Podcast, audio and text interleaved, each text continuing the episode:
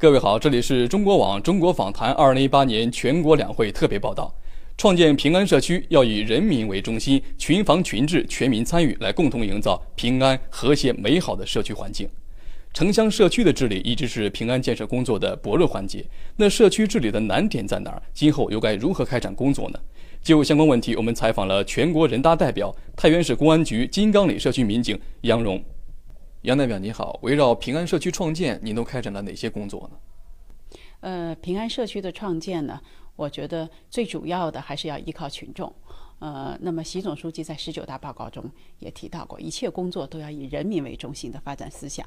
那么我们在平安社区的创建中，要积极的把社区的群众全部凝聚到我们的周围来，呃，充分发挥群众的这种自治作用，和我们一起共同打造平安社区。那么，在这个组织和发动我们社区群众参与平安创建的过程中，要通过不断拓展服务群众的这个渠道，让老百姓的这种安全感、获得感和幸福感不断增加，来增加他们的呃这个安全感和满意度，他们才会团结到我们的周围来，和我们一起开展这个平安社区的创建工作。随着时代的发展，我们传统的这种警务呢，已经不能满足群众对我们平安工作的新期待。那么，我们得也得与时俱进。随着现在的这个呃互联网、呃人工智能、物联网的发展，那么呃互联网上，比如说是电信诈骗呀、快递贩毒等等的这些新型的案件的发出就是出现，那么我们也得与时俱进，呃积极的推进这个。大数据的这种思维，在我们呃社区治理工作中的这种体现，也得结合我们的实际工作，实施大数据战略，用互联加、互联网加的思维来创新我们的工作，以满足群众的对我们新平安建设的这种新期待。太原市公安局在这个平安社区创建的过程中呢，呃，有多种的这种创新的手段。你比如，有的社区民警呢，他会用一个就是呃。微直播的方式来和群众互动，来教授他们一些呃防范的知识。那么也有的呢会用微信群，会用 APP，会用公众号。我们社区呢是创建了一个微信小程序，叫呃羊绒掌上警务室。通过这个羊绒掌上警务室和群众进行实时的互动，通过网上加网下，公安机关和社会力量，还有各种网络工具的结合，还有服务服务加管理的结合，这样。我们把社区的群众都能够团结到我们的这个掌上警务上来，通过实时的互动，对社区的人事情能够及时的掌握，呃，也能在这个网上为群众发布一些办户办证呀等等方面的一些资讯，让群众能够及时的了解我们社区的这个治安状况，和我们共同开展这个平安建设。那其实，在社区里边儿，呃，平时这个年轻人都上班，其实老年人跟孩子是比较多的。嗯，呃，在这一方面的这个治安啊，或者是这个安全上是怎么考虑的呢？因为我们之前社区推行的就是一个家家搞治安、人人重防范的一个群防群治的模式。为什么想到了掌上警务室？就想我们在平时的工作中，白天呢，年轻人都去上班去了，老人嘛在家。那么我们搞这个群防群治的工作，其实也面临着一个新的问题：老年人呢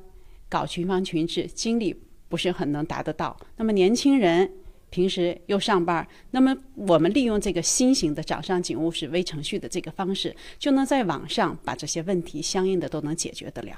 年轻人想办户办证儿，或者说是参与我们的活动，在网上就实现了。我们通过网上和网下的这么一个互动，就弥补了我们以前的一个不足，就等于是我们等于是就是弥补了之前，就是等于是打破了时空的限制。啊，让我们的群众能和我们在网上及时的进行有效的沟沟通，然后通过它能让我们对社区的一个治安实现一个呃实时的动态的管控。之前的时候呢，群众呃总是觉得。呃，我们社区嘛，以前因为是一个开放型的社区，大街小巷四通八达，不像有的社区它是封闭的啊，是一个相对封闭的，都有院落。我们社区是个开放型的，菜市场呀，还有呃大马路呀，都是横穿社区。那么以前群众就觉得好像我这个社区呃安全感不够。那么近几年来，我们除了在硬件上，比如说有条件的一些社区，我们给它完善，把院落呃就是说是口子多的，我们给它封闭。啊，也留一个门，留一个消防通道。那么今年以来，我们又在全社区实施了这个雪亮工程。雪亮工程呢，就是说我们已经实现了这个呃监控的全覆盖。那么有这种现代化的手段，我们的群众的这种安全感也是与日俱增的。您认为社区治理的难点在哪儿？平安社区创建工作还面临哪些问题呢？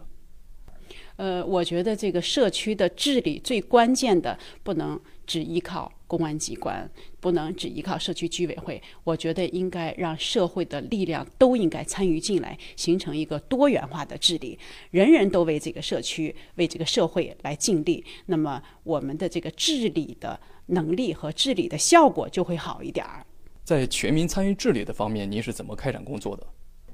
呃，群防群治就得依靠群众嘛。对吧？这是我们的法宝，中国共产党的法宝。那么我们在平安社区创建的过程中，为了把我们社区的群众全部能够发动到我们警务室的周围，和我们一起搞平安创建，我们主要是开展了几个方面的工作。你比如说，我们开展了志愿者服务。那么志愿者服务我们有好多呀，比如治安志愿者，这些呢就包括楼院长、治安积极分子，他们对这个社区的治安非常关心，也愿意奉献爱心。那么我们就把他们吸收进来，为社区的平安。做贡献，那么还有一部分呢是爱心志愿者。这一部分人呢，就是说他平时愿意为别人奉献出自己的一点点爱心，比如我们的阿里郎，比如我们的这个呃，比如说我们社区的一些就是这个呃退休的党员、老党员、模范党员，他们都通过自己的一些努力，